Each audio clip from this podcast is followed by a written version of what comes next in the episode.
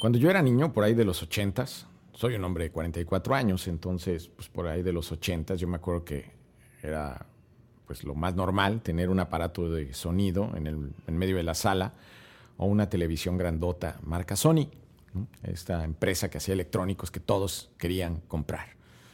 Hoy, pues ni hay Sony en la sala, ni hay estéreo Sony tampoco, ni en el comedor, ni en ninguna parte de mi casa. Sucede que Sony estuvo a punto de desaparecer. Sony tuvo en 2000 en 2013, desde 2011 de hecho, pérdidas, digamos pérdidas netas, desde 2011 hasta 2014, de acuerdo con información de Bloomberg, al punto de que en 2012 perdió, sus accionistas perdieron 435 millones de dólares. Sus acciones llegaron a valer apenas una décima parte de lo que valían tres años antes. En este 2020, después de ese 2014 terrible, 2013 malísimo, sus acciones valen casi 10 veces más.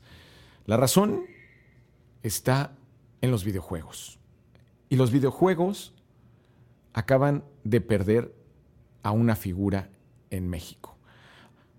Vamos por partes y hablemos de esa figura y hablemos de los negocios de los gamers el negocio que generan los gamers en México.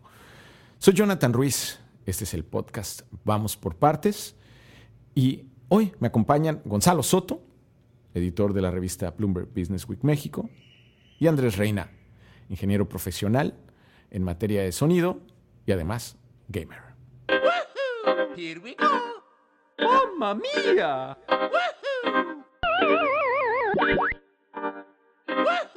Here we go. ¡Mamma mía!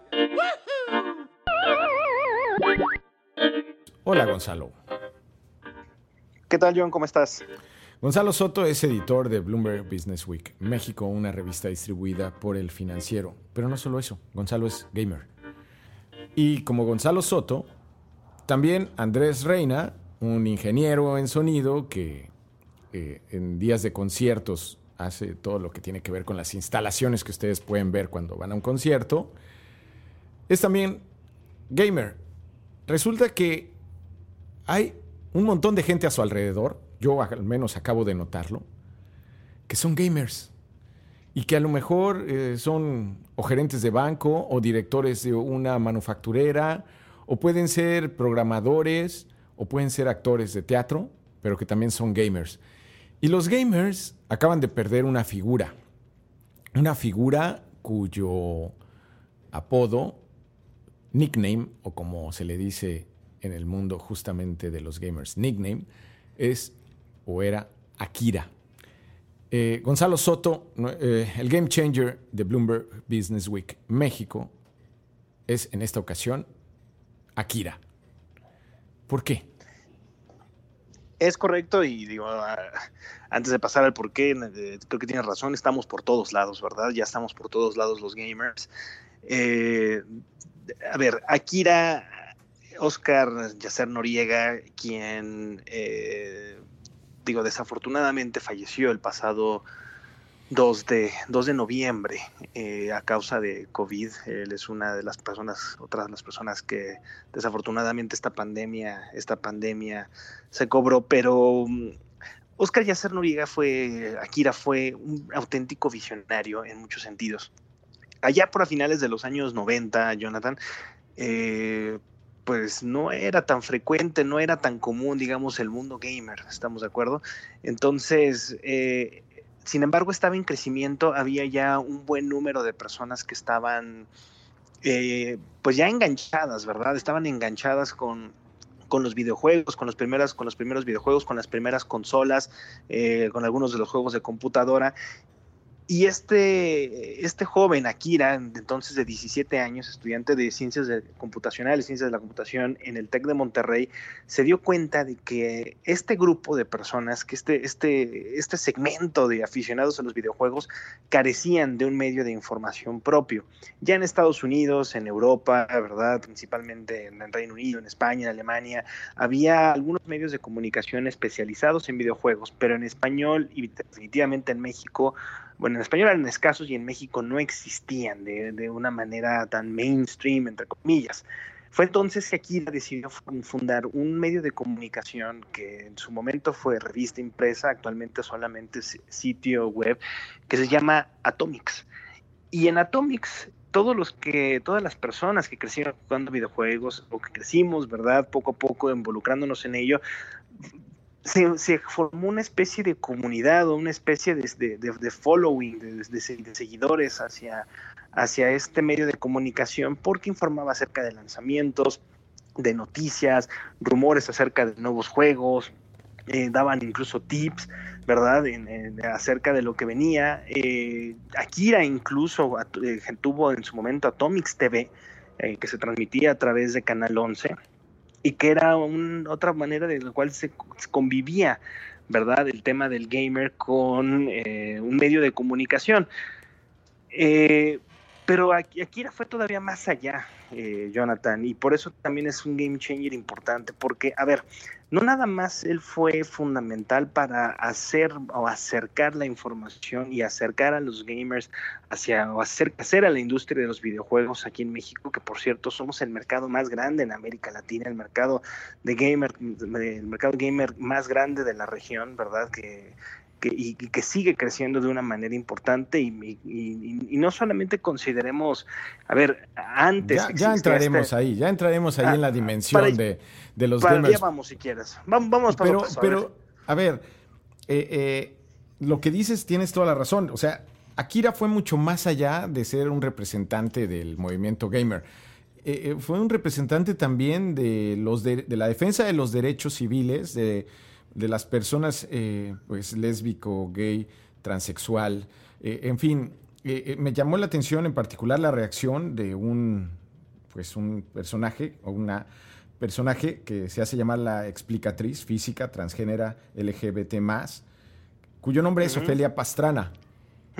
Y ella hizo una referencia clara a todas las puertas que, que Akira le abrió. Entonces, me queda la sensación, porque yo no conocía a Akira, francamente, no, sabía de su, de su circunstancia hasta que me enteré por la vía justamente de desarrolladores de código con los que tuve una conversación. el director de una empresa me empezó a platicar de, proyectos que tiene y entre otras cosas de la, pues de la influencia que tuvo Akira en muchos desarrolladores de código que ahora pues, nos resuelven todos los líos que tenemos para conectarnos con la vida digital. Y al revisar lo que había ocurrido con la muerte de Akira, me doy cuenta de que su impacto no se limitaba a esto que él mismo llamaba nerdcore, ¿no? Que su podcast llamado Nerdcore hacía referencia a, todos estos nerds que pues ahí confluían de algún modo. No, él, fue más allá, ¿no? Sí, a ver, es, correcto. Por ejemplo, Akira confundó una, agencia de marketing digital llamada SCL Beats, que colaboró con grandes marcas como Telmex, Coca-Cola o Nike, ¿verdad? Eh, también desarrolló eh, su Pocket Supernova Inc., con el cual tuvieron, por ejemplo, aplicaciones como Video Selfie. Eh, Akira llegó a desarrollar varias de estas aplicaciones directamente en Japón. y como dices, tenía este también un programa, ¿verdad? Un podcast como este que llamado Nerdcore, en el cual pues había esta convivencia y abrió, de, abrió al público en general un montón de información relacionada eh, pues con el tema de la computación, con el tema de la informática, con el tema del código, con el tema del gaming. Eh, vaya, fue alguien que abrió, o sea, rompió por completo esta pared que parecía eh, casi infranqueable, ¿verdad? Entre entre el mundo, digamos, eh, no, sé cómo llamarlo. La subcultura, la subcultura la subcultura del gamer con el resto de la sociedad. Justamente. ¿Verdad? De eso, de eso, sí, de eso quiero, quiero hablar porque, eh, eh, bueno, Andrés Reina es quien edita este podcast, mi, mi podcast llamado Vamos por partes, porque me gusta explicarlo así, por partes. Y estábamos conversando de algo que ocurre este mes, que tiene que ver con la presentación de dos nuevas consolas, que también debo admitir, pues no, no, no me había percatado de la dimensión que estas presentaciones tienen. Y le pregunté, simple y llano, ¿no? Si él, siendo un gamer, pensaba comprarse la PlayStation 5. Y a propósito de Akira, pues eh, le, le pedía a Andrés que me respondiera dentro de este mensaje dentro de este podcast si él piensa comprarse la PlayStation 5. Aquí lo tengo. Claro. ¿Sí te la vas a comprar? Sí, dentro de unos meses, pero sí. Hace unos momentos, debo decir que acaba de cambiar su, su versión. Hace un momento me había dicho que no, pero quiero que exponga, le voy a dar el, favor, eh, le voy a hacer el favor de, de explicar por qué de pronto cambió su estado de ánimo. Bueno, por lo que he leído de anteriores veces con el Play 4, 3, es que siempre las primeras este, versiones tienen muchas fallas. Ok, entonces, habida cuenta de esas fallas, como en los coches, ¿no? que la primera versión sale mala, entonces le apuestas a que la segunda pues ya sea mejor. Espero. Bien. Bueno, yo te voy a decir una cosa, tengo que hacer, yo tengo que hacer una confesión aquí, Jonathan, y es que terminando de nuestra conversación aquí en el podcast, yo me voy a bajar eh, a la recepción de mi edificio y voy a recoger mi PlayStation, porque ya me llegó, porque hoy yo sí fui de los que lo pidió por adelantado, ¿verdad? Entonces, este, a ese nivel este, de, afición, ¿verdad? He llegado, ¿verdad? Pero, Pero está bien, a ver, respóndeme algo. A ver. Eh, eh, vamos, ¿cuál es tu expectativa esta noche? O sea, hoy recibes tu PlayStation. ¿Vas a dormir hoy? Poco. o sea, tú tienes una revista que editar, Gonzalo. O sea, sí. Y como tú, debe haber, bueno, no, cientos, miles de personas que están recibiendo esa misma consola eh, esta semana o esta noche. ¿Quieres que te platique una, ¿quieres que te platique una que, me, que me acabo de enterar? Quiero que me platiques eso y además el nivel de satisfacción que causa una consola como para que le dediques tus noches. Ok, empiezo por la primera parte. Hay, no voy a revelar nombre porque pues, no, no tengo permiso, ¿verdad? Pero hay un eh, ejecutivo, un, un empleado de Siemens a nivel gerencial ejecutivo, que antes de que entrara al aire aquí contigo en el podcast, me mandó un mensaje mostrándome su foto de su PlayStation 5 que ya lo estaba haciendo y acaba de subir su unboxing a Facebook. Es decir, eh, grabó cómo sacó de la caja, de las dos cajas, su PlayStation y cómo lo instaló a ese nivel. Y estamos hablando de una persona eh, pues, con un nivel de gerencia relativamente importante de Siemens. Sí, te pregunto que si C-level. Este, sí. C-suite level. Bien. Sí. Eh, y la expectativa, a ver, perdón, nada más respondiendo a la, segunda pregunta, es igual, bastante sencillo.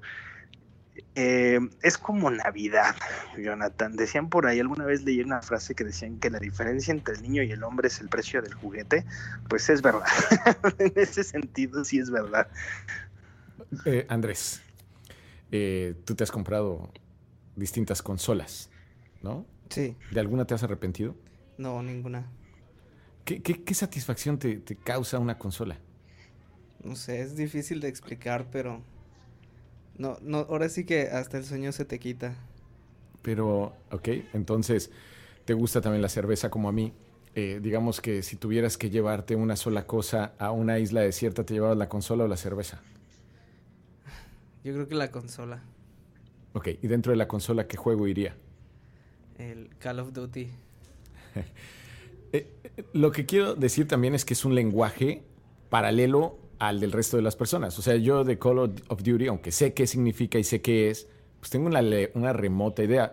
Esto va más allá, Les, y, esto te lo pregunto a ti, Gonzalo, porque esto va más allá de, una, una, sola diversión, un solo juego. Esto causa comunidades virtuales. O sea, el Call of Duty te vincula con gente que puede estar muy lejos de ti y que la necesitas y que necesitas esa satisfacción de alguna manera para, pues no sé, de alguna manera satisfacer a tu cerebro, ¿no? A ver, una de las cosas que, que han transformado, eh, como bien dices, a ver, no nada más el tema del gaming ha transformado el lenguaje. Eh, hay muchos jóvenes, por ejemplo, que hoy en día para decir que algo está cool, ¿verdad? Eh, dicen F o escriben F, ¿verdad? F es F, así, F. F salió porque en un juego de Call of Duty había una escena, un, un cutscene, ¿verdad? En la cual te, moría uno de tus compañeros soldados y te decía press F, es decir, en, computadora, to pay respects, presiona F para este, mostrar tus respetos, ¿no? Entonces, eso se transformó y se quedó por, eh, por, completo ya en la cultura mainstream, entre comillas, muchos jóvenes que dicen F, ¿no? Es como para decir que algo está cool, ¿no? O sea, pay respect o respeto, ¿verdad?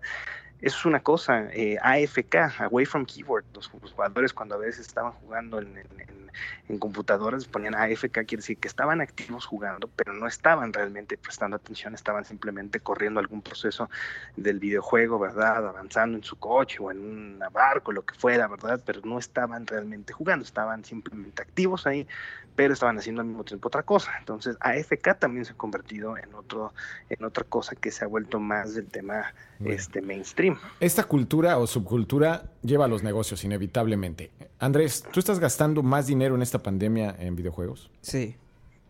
Ok. Eh, ¿Qué tanto más? ¿Dirías que el doble que el año pasado? Un poquito más del doble. ¿Tú, Gonzalo, estás gastando más dinero en esta pandemia que lo que gastabas el año pasado en videojuegos? Sin duda. En videojuegos y en, y en accesorios, sin duda. ¿El doble? ¿El triple? Eh, más del doble. Ok. Eh, ¿Coincidirías conmigo que Sony volvió a la vida gracias al PlayStation? Digo porque, no sé ustedes, pero yo no tengo un DVD Sony. No tengo tampoco un, eh, no sé, no he comprado hace mucho tiempo un aparato de sonido Sony de estos que tenía mi papá, ¿no? Y que eran enormes y que estaban en el centro de la sala. De eso ya no vive Sony. Entonces... a ver, el PlayStation se volvió, Jonathan. El PlayStation es a Sony lo que el iPhone es para Apple. Así de fácil. O sea, es, es su, es, es su snorkel. Es su snorkel. Es su, producto estrella. Es su producto estrella y que ha inundado. A ver, eh, Jonathan, eh, ¿a ti te gusta el fútbol? ¿Te gusta la Champions? Eh, digamos que la disfruto, sí. Ok, cuando checas cualquier partido de Champions, cualquier partido de Champions, fíjate en la publicidad que hay en un costado y te vas a dar cuenta que hay mucha que es de PlayStation, PS5, ahí dice. Entonces, ese es parte, por ejemplo, del nivel, ¿verdad?, de atracción que tiene y que Sony le apuesta tanto y tanto y tanto precisamente por la cantidad de recursos que genera. Es impresionante, de verdad, los ingresos que genera. Como dices, a ver, Sony, como Sony del último gran hit previo al PlayStation, ¿qué te gusta que haya sido? ¿El Walkman? Pues probablemente, sí. Efectivamente, el Walkman. Por allá. O sea, eso era, eso era digamos, eh, lo. Pero ese es Sony solamente, Gonzalo. O sea. Exacto. O sea, eh, eh, tú hasta hace poco no jugabas con PlayStation. Tus juegos de video estaban en otra computadora. Exactamente, una PC. Ok, yo estoy viendo frente a mí, aquí a, Andrés Reina, quien juega con un monitor HP y seguramente tiene más equipo de otra. Es decir, también revivió a las desktop. Es decir, o sea, todos decíamos, no, pues eh, evidentemente, pues el, móvil va a, a, descartar las computadoras, ¿no? Y más un iPad va a descartar las computadoras. Pero las computadoras, como los periódicos, en el cual yo trabajo en uno de ellos, no terminan de morir, ¿no? Y no terminan de morir porque han renacido estas computadoras, en buena medida, por la gente que juega videojuegos. Es probable que ya no te los topes en el, en el, eh, en el banco a lo mejor, bueno, en el banco sí, pero a lo mejor no te los topas las computadoras donde antes las, solías verlas, ¿no? Pero ahora las ves, porque antes las veías en todos los escritorios, ¿no? Y ahora son móviles, se las llevan y demás. Pero ahora los desktop están escondidos en el cuarto de algún gamer. Y, y, Jonathan, no nada más las desktop, perdóname, también las laptop tradicionales, es decir, la laptop que nada más abrías, ¿verdad? Parecía que se había convertido nada más en un instrumento de trabajo y eso para algunos, porque efectivamente, como dices, se, cambió, ¿verdad? Este, eh, muchos se, trasladaron a algunos, lo que le llaman las, por ejemplo, las... Eh, uh, ¿cómo le llaman? las como tablets no especiales que tenían su teclado, etcétera. Vaya, se habían, se habían, habían caminado hacia allá y muchas de estas revivieron. Ahora, yo no os una cosa, no hay ni un solo fabricante, ningún solo fabricante de computadoras, ¿verdad? De, de en, en, el mundo que no tenga su propia división de computadoras específicas para gamers. Ya mencionabas, por ejemplo, el, el, monitor que tiene Andrés, ¿verdad? Entonces, eh, Andrés tiene un monitor HP. Ok, HP, Hewlett Packard, tiene su, su división de videojuegos que se llama Omen. Dell tiene Alienware. Eh, y así podemos ir una por una checando cuál es su división de gaming. Y eso también ha traído un montón de innovaciones muy interesantes. Porque una laptop, ¿verdad? Una laptop de gamer no necesariamente es lo, no, no, incluye lo mismo. O sea, no, es, no, es, no, es, no tiene que ser similar. Y, y, va, perdón, y va desde cosas tan sencillas. Nada más estoy hablando de procesadores, de tarjetas gráficas, eh, de, de, de, de memoria RAM. Hablo incluso de la manera en la cual está armada la computadora. Dell nos explicaba el año pasado, en una investigación que hicimos, por ejemplo, que su línea Alienware tiene, eh, si tú imagina una laptop, ¿no?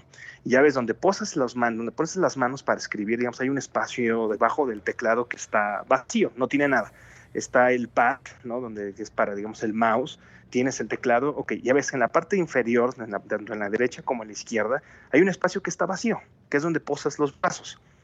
Dell, nos, nos, decía que los ingenieros pusieron ahí una placa de acero en algunas de sus computadoras Alienware. ¿Sabes para qué? ¿Para qué? Porque cuando los jugadores a veces se frustran o se enojan en una mala partida, ahí golpeaban la computadora. Y entonces tenían muchos desperfectos de ese estilo. Entonces Dell desarrolló y le puso una placa de acero. Entonces tú le quieres pegar a tu computadora, pégale ahí, no le va a pasar nada. A ese nivel. Ahora, eh, Andrés, ¿En qué vas a gastar más esta Navidad? ¿En un juego para ti o en un juguete, juguete para tus dos niñas? Yo creo que el juguete. Todavía. Todavía. Para mí todavía. Ok. Gonzalo. Sí. ¿Un regalo para tu esposa o el PlayStation? ¿Qué vale más? Yo aquí tengo, yo aquí tengo. No, no, espera, es una, es una, es una pregunta muy simple. ¿El regalo de Navidad de tu esposa va a valer más que tu PlayStation? Es que, es que sí, porque es, es que es que no, no puedo decir que sí ni que no, porque es un PlayStation, porque mi mujer también es jugador, también es gamer. Oh, oh, ya, ok. Eh, entonces, entonces, por eso digo, no puedo ser ni más ni menos, porque, porque a ver, la respuesta es ligeramente más porque el de ella tiene ranura para discos y el mío no. O sea, ¿va a haber dos PlayStation en casa? Claro, a ver, actualmente hay dos PlayStation en casa, hay una computadora para una laptop para gaming, hay una PC para gaming y tenemos también un Nintendo, un Nintendo tradicional, un NES de estos que salieron en edición especial, ¿verdad? Hace, hace poco, del primer Nintendo, aquel donde jugaba Super Mario, el primer Super Mario, jugabas a los Tiny Toons y todas estas cosas, Mega Man. Tenemos uno de esos, uno chiquitito para pues, cuando nos ponemos o cuando hay nostalgia, ¿verdad? De, de la niñez. Entonces, eso hay. Gracias, Gonzalo. Andrés, eh, tú también tienes una consola del pasado, quiero pensar. Sí, también. O sea, ¿por qué te compras una consola del pasado? O sea, no solo tienes la consola de ahora, sino la consola vieja. Sí, justo por lo que platicaba Gonzalo, que a veces te llega el momento de nostalgia y necesitas recordar todos esos momentos y accedes a una de ellas. Bien. Ok, e, evidentemente están en un mundo al que yo planeo aterrizar de vez en vez, entenderlo mejor, pero más allá de lo que yo haga, eh, fíjense a dónde nos llevó eh, el conversar en torno a la muerte de un personaje como Akira. Eh, correcto. Evidentemente, él dejó una huella, trascendió, y más allá del, del legado que él pueda dejar para sus amigos y para quienes le conocieron, creo que abrió brecha en torno a algo que, pocos lo habían hecho y que ahora creo que será norma para tanto la generación milenial como la generación Z. Mi percepción, pues, es que involucrarse en ese negocio, como lo han hecho en Jalisco muchos desarrolladores y diseñadores, debo decir, de videojuegos, es un must, es un must, perdón, o como dicen los, bueno, los estadounidenses dicen must, nosotros aquí decimos es un pues... Debe. Perdón, pero lo voy a decir como decimos los mexicanos. A huevo tiene que meterse la gente ahí, porque de otra manera estaremos condenados a seguir produciendo maquila, a seguir produciendo partes para coches, y no se habrá involucrado los mexicanos en una industria que va pues como avión hacia arriba. Akira, perdón, nada más para completar. Akira, cuando lanzó Atomics en su inicio, él hablaba acerca de la, de la globalización del videojuego y de cómo se iban a formar comunidades importantes de videojugadores en general a nivel global. Y hoy en día eso es lo que estamos viendo y el tamaño, insisto, digo, no nos dio el tiempo de a lo mejor para entrar en ese, en esa circunstancia, en ese tema, pero es, o sea, de verdad, los empresarios, los, los emprendedores que no se den cuenta de esto están verdaderamente perdiéndose de una grandísima oportunidad. Eh, casi todas las aplicaciones móviles exitosas, por ejemplo, incluso las de trading, por ejemplo, para comprar, vender acciones como Robinhood, ¿verdad? O eToro, tienen principios de videojuego, es decir, Duolingo, por ejemplo, eh, esta aplicación tan exitosa en materia de, para aprendizaje de lenguaje, tiene este, principios de videojuego, es decir, por cada vez que pasas una lección te da un premio, ¿verdad? Te da puntos y te va haciendo competir contra otras personas y eso te da una, una sensación de que vas logrando algo, que vas avanzando niveles, como en un videojuego, ¿verdad? Es, es, es, o sea, el principio es, es el, el principio es el, Rappi, por ejemplo. Rappi te va subiendo de nivel y bueno, en función de, de cómo vayas o cuántos eh, viajes tengas, Uber también te puede marcar en un nivel o en otro. Totalmente de acuerdo. Eh, y, es, y es algo de verdad, o sea, el año pasado, el año pasado tuvimos la última cinta de los Avengers, que fue una de las más exitosas en taquillas y sin embargo ese no fue el lanzamiento, su lanzamiento ese fin de semana no fue el más exitoso en materia o en el mundo del entretenimiento el lanzamiento más exitoso en el mundo del entretenimiento fue un videojuego que en su primer fin de semana vendió más de 100 millones de dólares. ¿Cuál? Red Dead Redemption 2. ¿Puedes repetir el nombre, por favor? Me lo dijiste muy rápido. Red Dead Redemption 2, de un estudio que se llama Rockstar Games, que empezó en Manhattan y hoy en día existe, como dices, yo creo que también es otra lección eh, hoy en día tú puedes ver que los estudios, por ejemplo, eh, Rockstar, que es norteamericana, ¿verdad? Tiene en Escocia, tiene en, Canadá, tiene Rockstar. Tenía la impresión de que era alemana, ¿no? Nope. No, eh, por, ejemplo, Ubisoft, que es francesa, Ubisoft, que es francesa, tiene Ubisoft Montreal, Ubisoft Singapur, Ubisoft en diferentes partes del mundo y, los estudios por alguna, no, no creo, no, no por alguna razón, por varias razones, no están volteando a México o América Latina para poner un estudio aquí de ese tamaño. Tristemente. Eh, vamos, quiero cerrar este podcast. Ya fuimos por partes. Hemos explicado cómo la trascendencia de un hombre derivó en el reconocimiento de una industria, cómo ha crecido esta industria y cómo gastan ustedes en videojuegos. Pero Andrés quiere hacer una precisión en torno a, este videojuego que fue vendido eh, eh, a una velocidad y volumen récord. El ¿cómo se llama? Red of Redemption. ¿Cuál? El videojuego que mencionó Gonzalo. Ah, sí, no. Impresionante. Yo lo compré, salió hace como ya el año pasado. Y... ¿Qué hace ese videojuego? Bueno, eso lo dejaremos para otro podcast. Del viejo este. Ok. Eh, gracias, Gonzalo. Gracias, Andrés, por ayudarme a entender este mundo, su mundo, que, que pues definitivamente también es mi mundo. Es el de todos ya. Muchísimas gracias, John. Hasta pronto. Gracias a ti. Bye. Ready Player One. Así se llama una revista de... Revista no. Una película de Steven Spielberg que explica el futuro próximo. Si ustedes tienen niños en casa, deben verla con ellos pueden entender la lógica de lo que están experimentando todas las familias de este país, todas las familias que tienen capacidad, obviamente, de comprarse una consola o una computadora que les permite estar en este mundo de los gamers. ¿Hacia dónde vamos? Pues tenemos dos caminos los mexicanos.